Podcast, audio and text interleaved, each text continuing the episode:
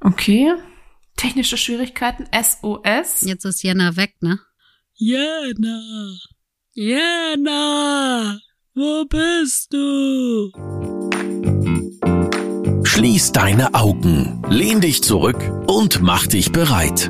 Orions Sexpertin Birte beantwortet jetzt deine Fragen im QA und mit spannenden Gästen rund um Liebe, Lust und Leidenschaft. Und du bist natürlich mehr als willkommen.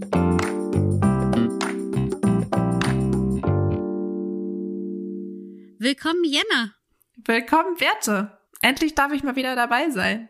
Ja, letzte Woche hast du ja ausgesetzt. Mhm. Also ich habe dich aussetzen lassen, weil ich ein, ähm, eine Besprechung mit Saskia hatte. ja, aber ich habe es mir angehört und es war super spannend. Hat Spaß gemacht, oder? Ja, es hat total Spaß. Also nicht, dass es mit dir nicht auch Spaß bringen würde, natürlich Ja, ja, auch. Danke. Aber, aber mit Saskia war das auch ziemlich spannend und auch diese Einblicke in diese andere Lebensform zu bekommen, fand ich total toll. Es war richtig, richtig schön. Schön. Das freut mich. Ich habe auch ein kleines Thema, was ich so zum Einsprung, ein, ein, Einstieg, Eisprung? Einstieg ist das Wort, ein, kein Eisprung, Ein Einstieg mit dir hier mal kurz besprechen wollen würde. Und zwar das Thema Arbeitsehefrau oder Arbeitsehemann. Oh, ja, das bist du, würde ich sagen.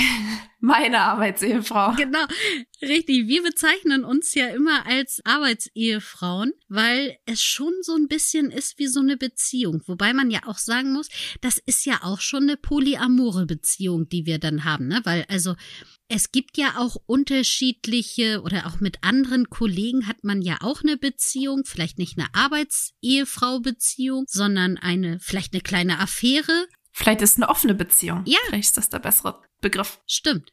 Das glaube ich auch. Es ist eine offene Beziehung und trotzdem ist es so, dass wir ja schon abhängig von Höhen und Tiefen miteinander sind und die dann auch durchstehen, oder? Ja, das stimmt. Ich glaube, man kann es echt ganz gut mit einer Beziehung vergleichen. Also, es ist schön, mal allein zu sein wie eine Beziehung, aber dann, wenn man dann wieder zu zweit ist, denkt man, ach, ist doch irgendwie schön. Und man hat vielleicht ab und zu mal eine andere Meinung, aber grundsätzlich hat man, vertritt man irgendwie die gleichen Werte und ähm, hat so die gleiche Basis für alles, was man dann oben drauf baut. Oh, das hast du jetzt sehr schön gesagt. Ja, na, und das vor aller Welt. Ah, genau, vor aller Welt, die uns zuhört. Du hast wieder Fragen mitgebracht, oder? Ja, das habe ich. Und zwar ähm, sind wir ja jetzt schon ein bisschen on air und ich habe diesmal auch Fragen ähm, oder wir haben Fragen über unsere E-Mail bekommen. Ich habe ein bisschen gemischt, ein paar von Instagram, äh, ein paar haben wir über unsere E-Mail-Adresse orion, nee, podcast.orion.de bekommen. Und ich würde sagen, wir legen einfach direkt mal los, oder? Mir, mich würde zuerst einmal ganz kurz interessieren, ob die Fragen, die über die E-Mail-Adresse reingekommen sind, sind die anders als die über Instagram oder sind die Fragen ungefähr gleich? Ähm, ich habe das Gefühl, sie sind ein bisschen ausführlicher. Also manchmal sind sie ein bisschen eingebettet in, in eine Vorgeschichte und Text. Das habe ich jetzt mal ein bisschen zusammengekürzt. Ähm, aber sie sind ein bisschen ausführlicher, ja. Die, die Leute erzählen so ein bisschen drum herum meistens noch. Okay, spannend. Dann leg doch mal los. Erste Frage kommt von einem Mann und er schreibt, Hallo Birte, oft ist es sehr schwer, in meine Partnerin einzudringen und sie hat Schmerzen. Weißt du, woran das liegen kann und was können wir tun? Das kann natürlich unterschiedliche Ursachen haben. Also fangen wir mal an mit der einen Möglichkeit, einfach, dass deine Partnerin mm, noch nicht feucht genug ist und das dadurch halt ein bisschen, ich sag mal so, quietscht. Also, ne, man kann sich das ja so vorstellen, wenn so eine trockene Hand über so einen Tisch geht, dann gleitet das nicht so angenehm, wie wenn man vorher da so ein bisschen Öl drunter gelegt hat. Und mit Öl meine ich jetzt nicht Öl, sondern Gleitgel. Also das ist natürlich die eine Sache, dass man da äh, Gleitgel benutzt, um eben auch die Feuchtigkeit, die man vielleicht entweder Grund, eine Grund nicht so Feuchtigkeit hat, äh, kann man dadurch unterstützen. Man kann aber auch, eventuell muss man das Vorspiel ein bisschen länger ausarten lassen, so dass man eben feuchter wird, ihr einfach ein bisschen Zeit geben. Und dann gibt es noch die dritte Möglichkeit, die dahinter stecken könnte. Und ich glaube fast, dass es die am wahrscheinlichsten ist, nämlich dass der Beckenboden verkrampft ist. Also der Beckenboden ist ja ein äh, Muskelgeflecht, was ähm, in unserem gesamten, also alle Organe, die wir haben, anhält und auch dieses Muskelgeflecht kann verkrampfen. Ähnlich wie ein Krampf im Bein beim Laufen. Und wenn der verkrampft ist, dann ist es extrem schwierig einzudringen und dann kann das auch sehr wehtun. Und dagegen kann man was tun? Den Beckenboden entspannen. Also, und entspannen kann man ihn zum einen durch Yoga, das ist eine Möglichkeit, aber auch durch Beckenbodentraining. Es ist so ein Irrglaube, dass man denkt, ah, wenn ich einen angespannten Beckenboden habe, dann brauche ich ja nichts mehr zu tun. Naja, also wenn du einen Krampf im Bein hast, dann sollte man ja auch zum einen gegendrücken, aber auch so langsam die Muskeln wieder bewegen und weicher machen. Und das kann man ganz einfach mit Liebeskugeln machen oder auch mit anderem Beckenbodenübungen. Und wenn man sagt, die Liebeskugeln, das fühlt sich sehr unangenehm an, die auch rein führen oder damit rumzulaufen, dann kann man auch erstmal sagen, okay, ich arbeite erstmal damit, die reinzuführen und wieder rauszuziehen und gewöhne erstmal meine Vagina an dieses Gefühl. Und würdest du es auch empfehlen, vielleicht mal beim Frauenarzt oder bei der Frauenärztin vorbeizuschauen? Also kann es auch, ja, wie sagt man das, organische Ursachen haben, Endometriose etc.? Auf jeden Fall. Also wirklich immer, wenn es um Schmerzen geht. Fragt da einfach eure Frauenärztin, euren Frauenarzt, weil die können das viel besser abklären, ob es eben Endometriose ist. Es könnte aber auch vielleicht eine bakterielle Entzündung sein, ähm, wo es weh tut. Es können ganz, oder dass der Hormonspiegel sich geändert hat. Also was sollte man auf jeden Fall immer von einem Arzt, einer Ärztin abklären lassen. Das ist ja wahrscheinlich auch was sehr Individuelles, ne? Also es kann ja, Ja. äh, kann ja nicht schaden, da äh, jemanden drüber gucken zu lassen, der auch ganz persönlich auf dich dann eingehen kann. Ja, richtig. Und ähm, wenn es nicht solche Ursachen hat, ähm, die man äh, durch eine Ärztin oder einen Arzt behandeln lassen kann, könnte es auch helfen, ähm, eine andere Stellung zu nehmen oder vielleicht ein Kissen drunter zu legen oder hat es damit nichts zu tun? Also ich würde erstmal ein bisschen eher darauf eingehen, was wirklich im eigenen Becken nicht so ganz in Ordnung ist.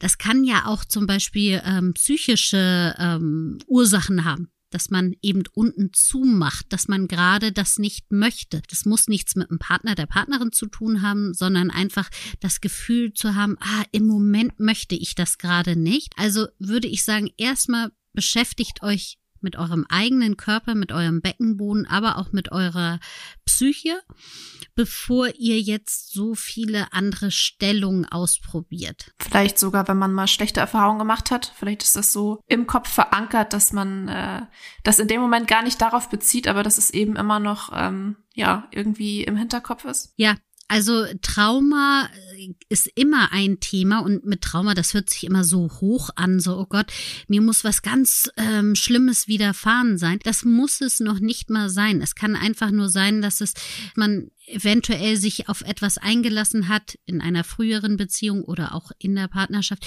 was man in dem Moment nicht so richtig wollte. Und auch dann, unser Körper zeigt uns einfach damit sehr genau, ich mache da gerade ein bisschen zu. Also immer auf den Körper hören und auch gerne Hilfe suchen. Immer auf den Körper hören und auch auf den Intimbereich hören.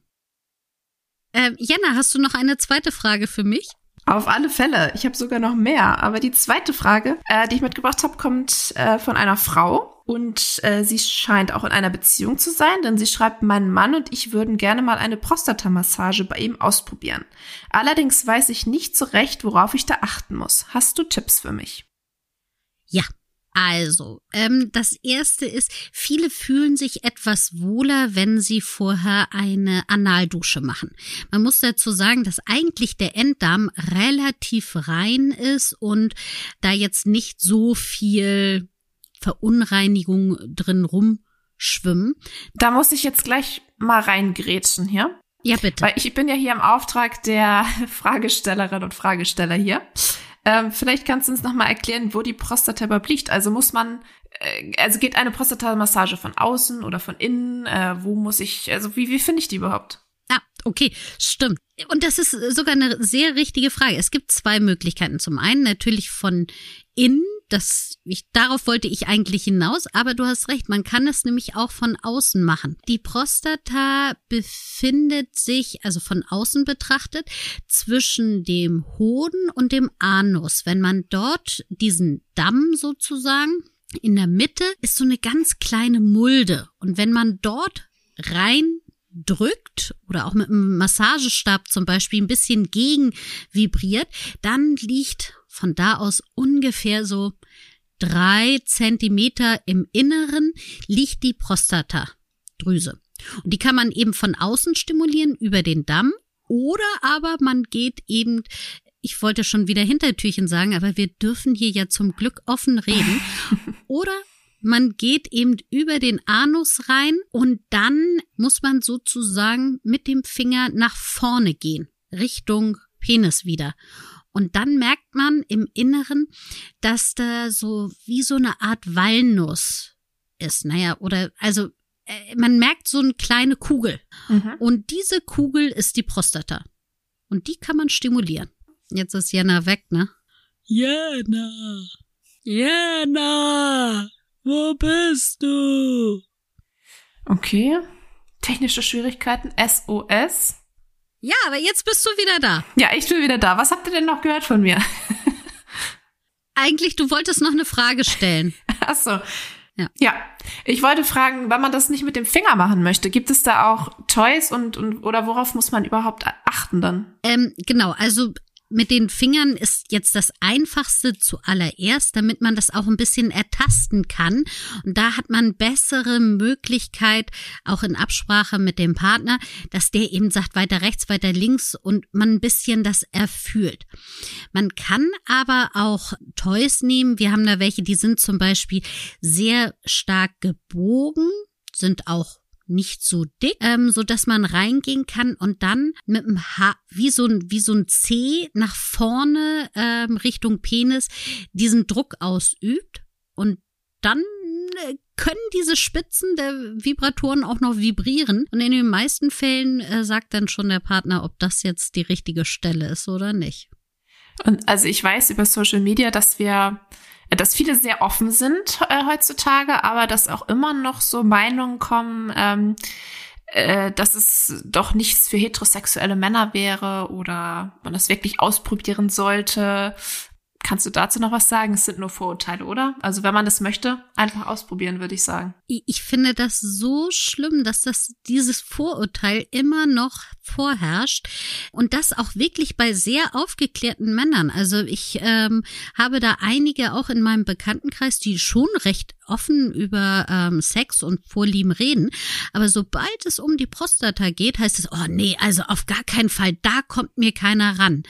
Und ich denke mir immer so, das wäre vergleichbar, als wenn ich als Frau sage, du darfst meine Brustwarzen nicht stimulieren oder äh, geh nicht an meine Klitoris ran. Das ist einfach eine Lustzone beim Mann, die extremst empfindlich ist und die auch extrem viel Lust bereiten kann. Deswegen finde ich das so schade, wenn man da von Klischeebildern, die ja wirklich nur im Kopf vorherrschen, sich so einknebeln lässt. Ja, und wenn man es nicht ausprobiert, dann weiß man eben auch nicht, ob es einem gefällt oder nicht, ne? Richtig. Apropos ausprobieren. In der nächsten Frage geht es um BDSM. Und zwar fragt ein Mann, meine Partnerin hat in der Vergangenheit schon viele BDSM-Erfahrungen gemacht. Dass ich in dem Bereich total unerfahren bin, weiß sie. Trotzdem möchte ich mich nicht anstellen wie ein Volltrottel. Hast du Tipps für mich? Also quasi ein kleines, einen kleinen BDSM-Crashkurs? Also ich möchte jetzt erstmal sagen, dass ich deine Überleitung fantastisch finde. Also man die war merkt, super, oder? dass wir jetzt, ja, die war richtig gut. Also wir kommen so langsam in den Podcast-Groove rein, ja, ich glaube auch. Also jetzt ab Folge drei ähm, läuft's. Wir sind schon bei Folge vier. Ach, aber für Ah ja, dich ist es die dritte, richtig. Stimmt, stimmt. Wir sind schon bei Folge vier. Okay, aber kommen wir wieder zurück zu deiner Frage. Also, das ist ja schon mal total super, wenn zum einen der eine Partner ähm, oder deine Partnerin eben ein bisschen mehr Erfahrung hat, dann weiß sie ja, was es alles so gibt auf der BDSM-Spielwiese. Und zum anderen finde ich das total toll, dass ihr darüber ja auch schon mal gesprochen habt und du offen bist und sagst, ich möchte das gerne mal ausprobieren. Das sind eigentlich schon mal die wichtigsten Grundpfeiler. Vielleicht erklären wir nochmal, was BDSM überhaupt bedeutet.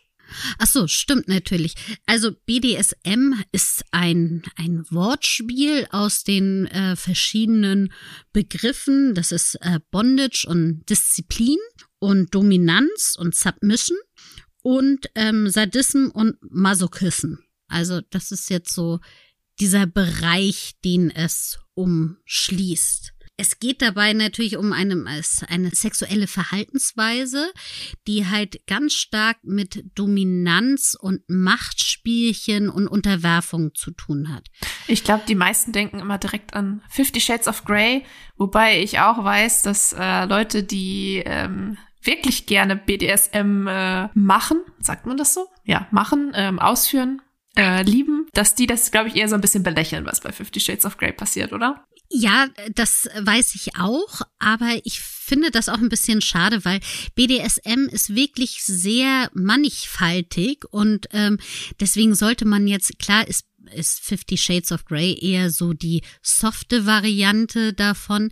Trotzdem gehört es halt auch mit dazu. Also diese Machtspielchen, diese freiwillige Unterwerfung. Also eigentlich geht es darum, dass man freiwillig aus der normalen Gleichberechtigung rausgeht. Und vielleicht ist es auch einfach ein Einstieg in das ganze Thema. Also man ja. muss ja auch irgendwie anfangen. Man, man fängt ja nicht sofort an, sich irgendwie irgendwo ranzuketten und zu verhauen und sonstiges, sondern es kann ja auch ganz sanft anfangen und dann kann man eben gucken, wie weit man gehen möchte. Genau, und das ist ja auch schon, wenn man jetzt sagt, okay, ich probiere es erstmal aus, indem ich mir einfach nur Handschellen anlege und mich hingebe, ist das ja auch eine Art der Unterwerfung und dass ich einen Part habe, der dann eben dominant daran geht und der derjenige dann ist, der den Ton angibt im Bett. Wobei man ja auch sagen muss, dass die Person, die sich unterwirft, ja immer das letzte Wort hat oder immer jederzeit sagen kann, stopp, jetzt geht's nicht weiter. Genau, das ist auch so ein, einer der Tipps, den ich für den Leitfaden auf jeden Fall mitgeben möchte, ist vorher ein Safe Bird ausmachen. Das heißt, wenn man dieses Wort sagt, dann ist auch Schluss. Und das ist wichtig dabei, dieses Safe Word auch gut zu wählen. Es sollte jetzt nicht sein wie weiß ich nicht, yeah, weil das könnte missverstanden werden. Also nehmt lieber sowas wie Kaffee oder irgendwie sowas in der Art.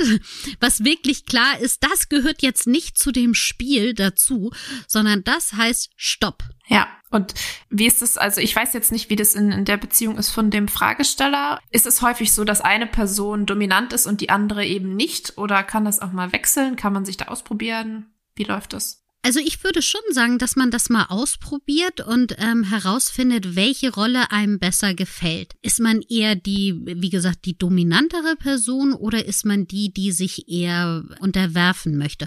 Und das kann auch total spannend sein, das mal ab zu wechseln und herauszufinden, wie reagiert denn auch mein Partner, meine Partnerin auf diese andere Rolle. Wichtig ist dabei, dass man eben im normalen Leben eine gleichberechtigte Beziehung führt, also dass man schon sich als gleichwertige Partner ansieht und man eben da im sexuellen Bereich einfach diese Gleichberechtigung freiwillig, also von beiden Seiten gerne gewollt, aufgibt. Was aber dann, wenn das Licht wieder an ist und man aus dem Schlafzimmer oder welchem Raum auch immer wieder rausgeht, ist man wieder in dieser gleichberechtigten Rolle drin. Und hast du vielleicht noch so ein paar Tipps für Einsteiger und Einsteigerinnen? Also wo, womit kann ich anfangen? Was, was brauche ich dafür? Wie, wie fange ich am besten an damit? Also am einfachsten ist es eigentlich damit anzufangen, dass man mit einem, mit Handschellen und einfach zu sagen, gut, du bist jetzt mal die Person oder ich bin die Person, die hier jetzt liegt und sich von der anderen Person einfach verwöhnen lässt. Da müssen auch noch gar keine Peitschen oder auch noch keine Augenbinde mit drin sein, sondern einfach nur die Tatsache, dass die Hände gefesselt sind und man sich der Lust hingibt. Und dann wäre eben, wenn das gut funktioniert und man danach feststellt, uh, das war ganz schön spannend, das ist eine gute Sache, da können wir weitergehen, nimmt man vielleicht mal die Augenmaske mit dazu. Das hilft auch, sich auf seinen Körper zu konzentrieren, wenn man eben einen, einen Sinn ausschaltet. Und wenn auch das gut funktioniert, kann man eben auch mal eine Peitsche mitnehmen und damit muss man auch nicht zuschlagen, sondern damit kann man auch einfach mal über den Körper gleiten. Zu dem Zuschlagen möchte ich aber auch noch sagen, wenn ihr euch neue Peitschen, Pedals oder ähnliches kauft, probiert es bitte erstmal zuerst an eurem eigenen Körper aus, um mitzubekommen, wie ist denn überhaupt so eine Schlagkraft von so einem Pedal? Und wie doll tut es denn auch weh oder eben wie angenehm ist es, bevor ihr es gleich bei eurem Partner oder eurer Partnerin ausprobiert? Und wenn es dann noch weitergeht, dann ist es ja wahrscheinlich auch ratsam, äh, sich ein bisschen zu informieren, ähm, wo schlage ich hin, wo schlage ich lieber nicht hin. Ähm, da da gibt es ja sicherlich auch gewisse, ich will nicht sagen Regeln, aber Zonen, die man vielleicht lieber aussparen sollte, um den anderen eben auch nicht ernsthaft zu verletzen, oder? Auf jeden Fall. Also es ist grundsätzlich solche Sachen wie der Kopfbereich ähm, sollte man auslassen und auch so muss man darüber sprechen, wie weit man den Intimbereich mit einnehmen möchte, weil auch da könnte es eben sehr wehtun. Aber das ist eine Absprache, da gerne sich informieren vorher. Es gibt so tolle Internetseiten, die darüber auch noch mehr Infos rausgeben. Und da ist man ja dann auch schon sehr fortgeschritten. Also ich finde es ganz schön, dass du auch beschrieben hast, dass es am Anfang ja auch nicht immer um Schmerz geht oder also sondern auch eher eben um dieses Machtgefüge und ähm, man ist der anderen Person in, in Anführungsstrichen ausgeliefert und lässt sich einfach mal fesseln und dann eben, du hast es eben so schön gesagt, verwöhnen. Und das muss ja nicht immer etwas mit Schmerzen zu tun haben. Genau. Und das ist nämlich auch noch eine Sache, die man ganz gut am Anfang mit ausprobieren kann, ist so eine Art Rollenspiel mit ähm, sich zu überlegen. Also wirklich, was ist deine Rolle, was ist meine Rolle und die dann auch zu spielen und die auszuschmücken. Das ist auch ein ganz schöner Einstieg eigentlich. Super. Haben wir noch irgendwas vergessen? Ich glaube, das war schon mal ein, ein Mini-Crash-Kurs, oder? Denke ich auch. Sehr gut. Dann kommen wir zur nächsten Frage. Ähm, die kommt von einer Frau. Äh, sie hat, also das, die kam zum Beispiel per E-Mail. Äh, sie hat geschrieben, sie ist 21 und sie hat bisher mit 17 Männern geschlafen. Und obwohl also sie schreibt, obwohl ich eigentlich sehr selbstbewusst und offen mit Sex bin, äh, tappe ich mich immer wieder dabei, wie ich meine Zahl nach unten korrigiere, insbesondere im Gespräch mit anderen Männern. Ich frage mich, ob das anderen auch so geht und was eine normale Zahl für Sexpartner ist. Also erstmal möchte ich sagen, es gibt keine normale Zahl, aber ich finde es ganz spannend. Ich habe da eine Umfrage gefunden.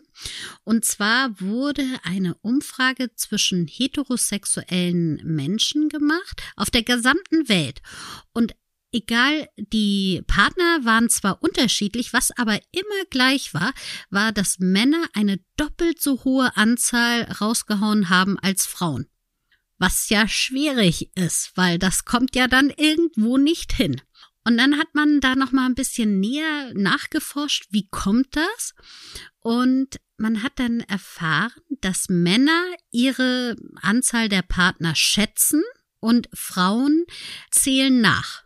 So. Und da scheint wohl so, dass Männer im Schätzen nicht so gut sind, wie man es vermuten lässt. Und ich glaube, es gibt auch so eine Faustregel, dass man davon ausgehen kann, dass Männer immer 20 Prozent mehr sagen und Frauen immer 20 Prozent abziehen. Und dafür gibt es ja sicherlich Gründe. Also ich glaube, es ist immer noch sehr verbreitet, um es jetzt mal ganz plakativ zu sagen, wenn Männer viele Frauen hatten, dann sind sie irgendwie der Held. Und wenn es andersrum ist, dann ist die Frau die, wenn ich das mal sagen darf, Schlampe. Ähm, das ist ja immer noch sehr, leider, sehr weit verbreitet, dieses denken. Absolut. Also das ist auch ähm, etwas, wo ich finde, wo man auch ein bisschen Aufklärungsarbeit machen muss, dass ja die Anzahl der Sexualpartner hat ja also überhaupt nichts mit mir als Person zu tun, würde ich sagen. Beziehungsweise es hat ja was mit dir zu tun, aber es ist ja völlig wertfrei. Also wenn du gerne mit ähm, 100 Leuten schlafen möchtest, dann ist das völlig in Ordnung. Und wenn du nur mit einer Person schlafen möchtest in deinem Leben, dann ist das auch völlig in Ordnung. Egal, äh, welches Geschlecht du bist, welches Geschlecht die anderen sind. Es hat ja auch was mit ähm, sexueller Gleichberechtigung zu tun. Also Gleichberechtigung herrscht ja nicht nur außerhalb von der Sexualität, sondern eben auch innerhalb der Sexualität. Ja, das hast du sehr schön gesagt. Und genau richtig, du hast meine Worte richtig übersetzt. Ich meinte auch eher damit, dass es nichts mit meinem Charakter zu tun hat. Also ja. es hat was damit zu tun, was ich vielleicht für eine Person bin, aber deswegen kann ich doch trotzdem eine liebevolle Mutter und Ehefrau sein. Ja, Vielleicht, vielleicht kann man auch sagen, dass das Einzige, was dabei eben wichtig ist, dass man, äh, wenn man viele Partner oder Partnerin hat, dass man dementsprechend eben verhütet. Das ist immer wichtig. Also bei äh, wechselnden Partnern, aber auch bei One-Night-Stands ist halt einfach Verhütung echt wichtig, damit man eben auch Leute, die danach kommen, nicht ansteckt. Ja. Was ich aber auch noch ganz wichtig finde dabei, ähm, in dieser Studie war dann auch, dass bei Männern und Frauen ist es gleich, dass es wichtig ist, dass die nicht zu wenig und nicht zu viele Sexualpartner haben. Also da sind sich Männer und Frauen schon einig, wahrscheinlich nicht, was die Summe der ähm, Sexualpartner betrifft, aber grundsätzlich sind sie sich einig, dass null nicht gut ist und 150 auch nicht richtig ist. Für sich selbst oder für den Partner oder die Partnerin? Für den Partner oder die Partnerin, die man bekommt. Also es ist schon so, dass gerne Menschen jemanden haben, der jetzt nicht total unbedarft ist und schon ein bisschen weiß, wie der Hase läuft, aber man möchte eben auch nicht die Person im Bett haben, die schon ganz viele Partner, Partnerinnen hatte. Was natürlich äh, äh, schade ist, kann man vielleicht sagen. Ähm, und wir oder hoffen wir mal, dass es dann irgendwann so ist, dass es einfach egal ist, dass man ja. mit seinem Körper äh, das machen kann, was sich gut anfühlt, ob das viel Sex ist, ob das wenig ist, ob das viele unterschiedliche Leute sind oder nicht. Ja, aber da kommen wir hoffentlich irgendwann hin und tragen ein bisschen unseren Teil dazu bei. Das stimmt. Ich habe noch eine Fetischfrage für dich. Wir waren ja eben schon beim BDSM und wir haben noch eine Frage bekommen von einer Frau. Sie fragt, ich habe einen Fetisch. Wie erzähle ich das meiner neuen Partnerin, ohne sie direkt zu verschrecken? Jetzt kommt es natürlich ein bisschen drauf an, was das für ein Fetisch ist. Was ist denn überhaupt ein Fetisch?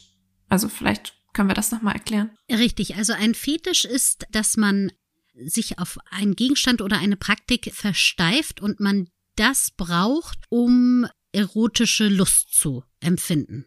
Okay, das heißt, wenn ich nur es ab und zu toll finde, mal, weiß ich nicht, Sex im Garten zu haben, dann ist es vielleicht eine Vorliebe, kann man das so sagen, aber noch kein Fetisch, weil ich brauche es nicht unbedingt. Ist auch okay woanders. Genau, richtig. Okay, verstanden. Ich könnte dir jetzt aber nicht sagen, wie das heißt, wenn man gerne Sex im Garten hat.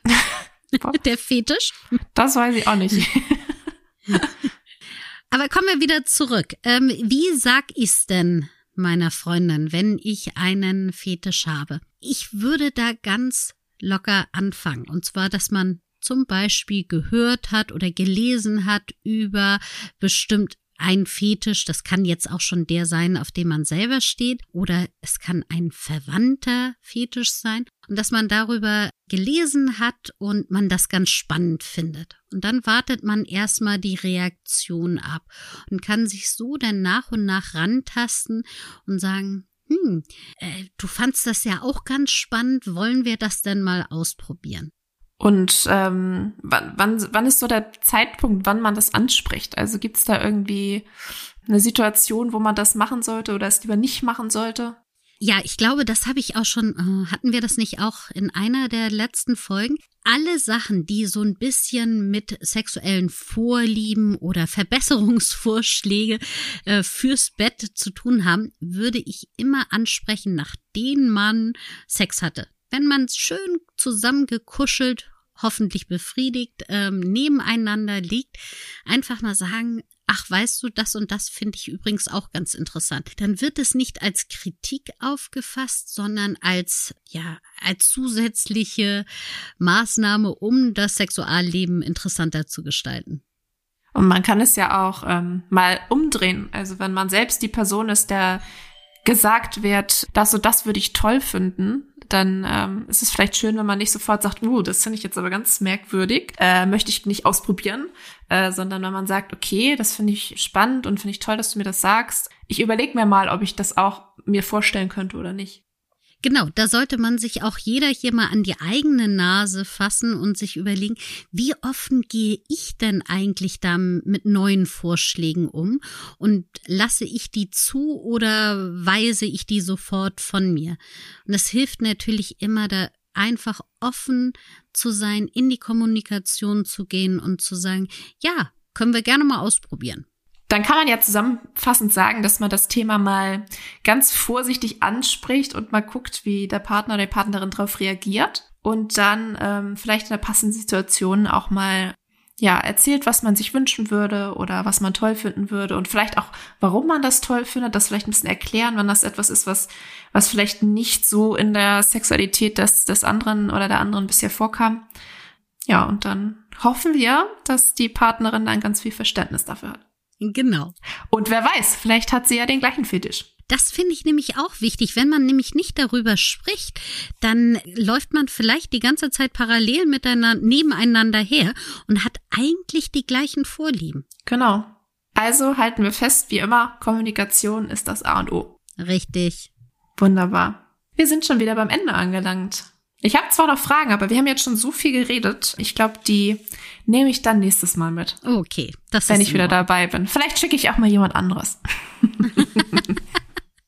Ich habe noch ein paar Aufträge. Also Melissa, die ja immer bei uns im Background ist und die ganzen Aufnahmen macht und das zusammenschneidet und so, hat mir gesagt, wir sollen noch mal darauf hinweisen, dass die Leute uns gerne abonnieren sollen. Ja, stimmt. Damit würdet ihr uns sehr weiterhelfen. Auf, also wir haben, sind ja auf ganz vielen Platt, äh, Plattformen, aber das wisst ihr sicherlich, weil ihr uns gerade hört. Also abonniert uns gerne auf der Plattform, wo ihr seid. Schreibt uns Feedback, was können wir besser machen, was wünscht ihr euch, was für Gäste wünscht ihr euch. Also wir haben da jetzt nicht ein Jahr vorgeplant. Ähm, wir sind da relativ flexibel und freuen uns immer auf eure Wünsche. Und ihr dürft natürlich auch euren Freunden, Freundinnen und bekannten Familienmitgliedern, Eltern, Schwiegereltern, wen auch immer, über unseren Podcast erzählen. Ja, da würden wir uns sehr freuen. Genau. So, dann muss ich jetzt wieder die Verabschiedung machen. Das fällt mir ja jedes Mal immer so schwer. wir können ja einfach sagen, tschüss, bis zum nächsten Mal. Ja, aber wollen wir nicht irgendwas noch mit diesem Wortwitz willkommen machen? Irgendwas, wir würden uns freuen, wenn wir nicht, wenn ihr wiederkommt? Wir können doch einfach sagen, wir wollen jetzt auch mal kommen. Deswegen müssen wir jetzt leider mal Schluss machen hier. Super, ähm, das ist, das finde ich klasse. Alles klar. Dann viel Spaß. Dir auch. Tschüss. Danke. Tschüssi. Das war Willkommen Dein Orion-Podcast mit Sexpertin Birte. Du willst nächste Woche wiederkommen? Dann abonniere uns gerne auf der Podcast-Plattform deiner Wahl.